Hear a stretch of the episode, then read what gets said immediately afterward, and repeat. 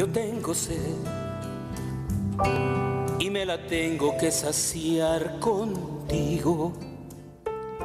Así es, la celebración continúa porque el bolero ya es patrimonio cultural inmaterial de la humanidad.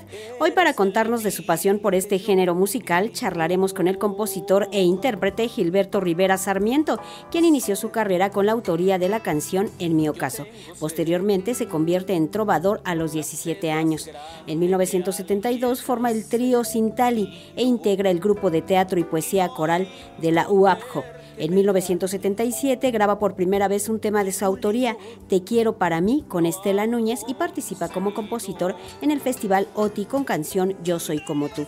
Hola Gil, buen día, bienvenido, gracias por estar aquí en su casa y otros viajes. Hola Vero, buenos días.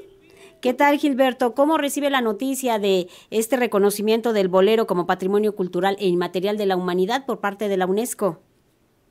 Bueno, pues un gran regocijo para todos. Eh, la Sociedad de Autores y Compositores hemos estado apoyando este movimiento en muchas formas, en investigación, en trato, en trabajos, en mesas redondas, etcétera. Y yo creo que es una gran noticia porque nos sirve a todos como, como mantener viva la cultura del bolero.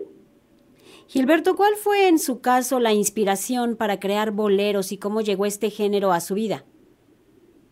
Bueno, en el caso mío, yo fui heredero del trabajo de mi papá, que era trovador, cancionero, pues, y, yo heredé ese oficio, el cual a mí en lo particular me parece la mejor escuela que yo he tenido.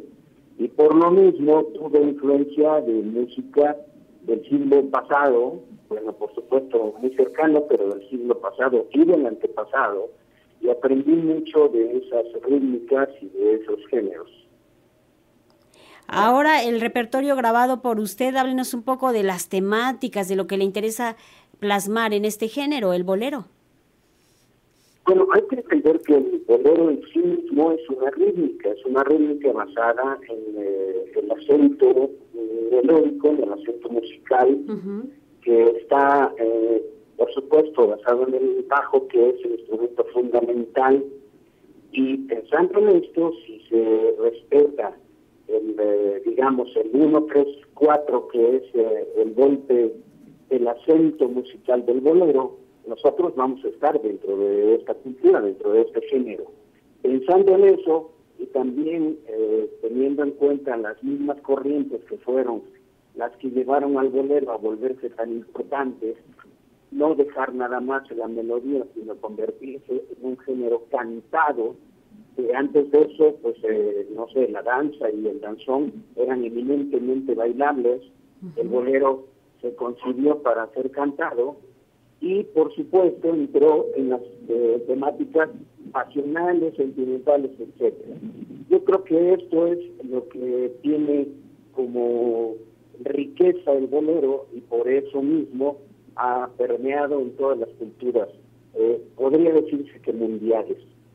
Yo creo que yo sigo también esto, soy un hombre pasional, soy un hombre sentimental y creo que todos los que hemos escrito bolero en todas sus formas, desde el clásico hasta las formas nuevas del bolero, estamos dentro de la misma eh, actitud y el trabajo. Creo que es algo bellísimo.